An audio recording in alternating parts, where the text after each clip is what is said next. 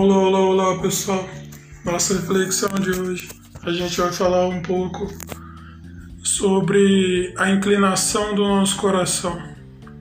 E, e para isso o versículo central vai ser Salmo 119, versículo 36. E ele diz assim: Inclina o meu coração para os teus ensinamentos e não para a ganância. Essa versão desse versículo eu achei muito interessante, porque quando eu estava é, lendo né, e refletindo sobre isso, é, a palavra inclinação me chamou muito a atenção, pelo seguinte, porque eu acabei lembrando de uma situação é, da Bíblia, lá no livro de Daniel, né, resumindo o, o, o texto e o contexto Daniel e, e muitos outros israelitas foram levados como escravos para a Babilônia e lá eles aprenderam a cultura, os costumes, né? Aprenderam que o que é assim era para eles aprender que o que eles acreditavam sobre Deus era tudo mentira. E, e o, o tempo foi passando, várias coisas aconteceram e um dos eventos se que podemos chamar assim, mais marcantes, foi quando Nabucodonosor, é, o rei daquela época, ele, ele dentre muitas coisas que ele passou, ele reconheceu a soberania de Deus. Só não vou falar tudo aqui o que aconteceu para não ficar muito longa a reflexão, porque é, o mais importante vem a seguir. E ali, um tempo depois que o reinado de Nabucodonosor acabou, o próximo rei, ele, ele sabia de tudo o que tinha acontecido, de tudo o que aconteceu com Nabucodonosor, mas uma das primeiras atitudes dele foi dar uma festa e convidar várias pessoas, né, promover um ambiente de, de promiscuidade, um ambiente profano e o ato mais profano, né? Se é que a gente pode classificar assim, porque para Deus profano é profano, não tem mais profano ou menos profano, né? Mais ofensivo ou menos ofensivo. O pecado para Deus é ofensivo.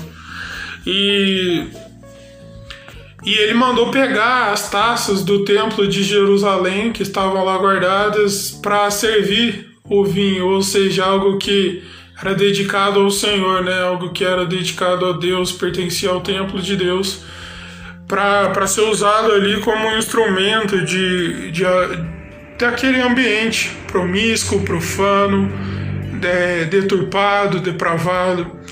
E eis que uma mão, como uma mão humana, escreveu na parede alguns né, algumas palavras ali, alguns dizeres. E resumindo a história, Daniel acabou sendo chamado. E aqui um ponto interessante. É, antes disso, o rei tinha prometido que quem conseguisse ler aquilo iria ganhar um manto vermelho e ia ser a terceira pessoa mais importante do reino. E todos os considerados sábios daquela época não conseguiram desvendar o que estava escrito na parede. Eis que Daniel foi chamado, então Daniel alertou o rei, né? Falou assim: Olha, rei, você sabia já de tudo que aconteceu com Nabucodonosor, tudo que ele sofreu, para reconhecer que tudo está na mão de Deus, a soberania de Deus. E, e eu te digo o que está escrito: está escrito, você foi pesado na balança foi achado em falta, que o seu reino será dividido. Aqui ficam algumas reflexões, né? Quando a gente vê essa expressão pesado na balança, é natural que um lado da balança incline é, para baixo e outro para cima quando há algo desigual, né? E principalmente nessa situação que o que estava escrito declarava justamente isso: você foi pesado na balança e foi achado em falta. Ou seja, as péssimas atitudes dele é, fizeram a balança inclinar para esse lado, para esse lado profano, para esse lado deturpado. E quando a gente olha o versículo, né, por isso que a palavra de Deus é, é riquíssima, é realmente viva e eficaz, não importa quanto tempo ela tenha sido inspirada por Deus. Quando a gente olha na versão do, do, do Salmo 119 e o, e, e, o Salmo como um todo fala da importância da palavra de Deus, reconhecer é, a soberania de Deus, a importância do agir de Deus por meio da palavra dele em nossas vidas, né? Em poucas palavras, o que diz esse salmo. E, e o versículo diz: Inclina o meu coração para os teus ensinamentos, sabe? Inclinar o coração para os ensinamentos, a gente poderia entender essa expressão no versículo como se se o nosso coração será inclinado para a vontade de Deus, é sinal que ele tem que ficar é, para baixo o lado, né? Inclinado para baixo o lado que se diz as nossas vontades, as nossas paixões egoístas, a nossa ganância. Muitas vezes é assim que temos agido e temos agido assim com Deus. Temos desejado mais e mais conquistas Deus só presta na nossa vida quando Ele nos dá o que a gente quer. Do contrário, a gente não, não reconhece quem Ele é em nossas vidas. E o erro maior que a gente cai é quando a gente, a gente fala só um lado de Deus. A gente cita superficialmente a questão que Jesus salva, mas a gente não fala da questão da justiça de Deus, né? Porque é isso que foi feito na cruz.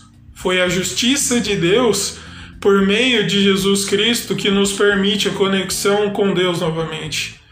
Mas muitas vezes, pior do que escolher uma, uma, uma vida profana, mesmo que conscientemente, é a gente é, começar a criar uma fé profana, sabe?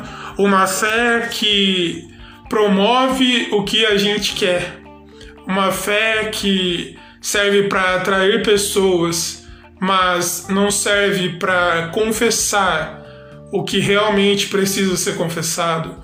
Porque a Bíblia não diz que atraindo pessoas elas serão salvas. A Bíblia diz que se a gente confessa os nossos pecados ele é fiel para nos perdoar. Se a gente confessa com a nossa boca que Ele é o Senhor, aí sim Ele sonda o nosso coração e vai ver para onde Ele está inclinado. E algumas aplicações finais sobre isso. Ficam algumas perguntas no sentido: o que tem, o que tem é, entrado em nosso coração, o que tem pesado em nosso coração? O nosso coração tem se inclinado cada vez mais para o lado do nosso egoísmo, do nosso orgulho, da nossa arrogância, da nossa ganância, ou ele tem se inclinado, assim como Jesus orou, que ele sabia que ia ser uma via dolorosa, um caminho, um caminho que ele sofreria humilhação, mas ele orou que seja feita a sua vontade. E é isso que a gente vê na vida de Daniel apontando para Cristo. O fato dele ter sido lembrado depois de vários anos e já idoso, ele ter sido lembrado como alguém que interpretava esse tipo de coisa vindo do Senhor. Isso não, nunca fez Daniel o mais perfeito de todos, o mais santo de todos, mas isso me mostra que a vida inteira dele, o coração dele foi inclinado ao Senhor, foi inclinado aos ensinamentos do Senhor. E isso é o que possibilitou, acima de tudo, do que ser honrado por Nabucodonosor ou ser honrado pelo novo rei, porque Daniel acabou ganhando o manto vermelho e um cordão de ouro pendurado no pescoço e foi reconhecido mais uma vez como figura mais importante do reino. Mas será que temos caído em ciladas como a desse rei? Coisas, situações e pessoas que têm nos prometido é, reconhecimento, fama, têm nos tem nos adulado, né? Tem nos bajulado e temos caído em ciladas dessa forma. A nossa ganância tem sido alimentada cada vez mais e nosso coração tem sido desinclinado para as coisas do Senhor, ou seja, o que tem pesado mais em nossas vidas é o, o nosso pecado, a nossa questão profana, a nossa depravação, a nossa deturpação. Será que o fato de, de, de a gente chegar a morrer sem Cristo, a morrer sem realmente compreender essa salvação por meio dele, não, não causa um, um, um pavor em nossos corações de naquele dia derradeiro sermos pesados na balança, igual esse rei sermos achados em falta? Não pense você aí, por exemplo, que já professa a fé há um tempo, que isso não, não nos atinge, muito pelo contrário.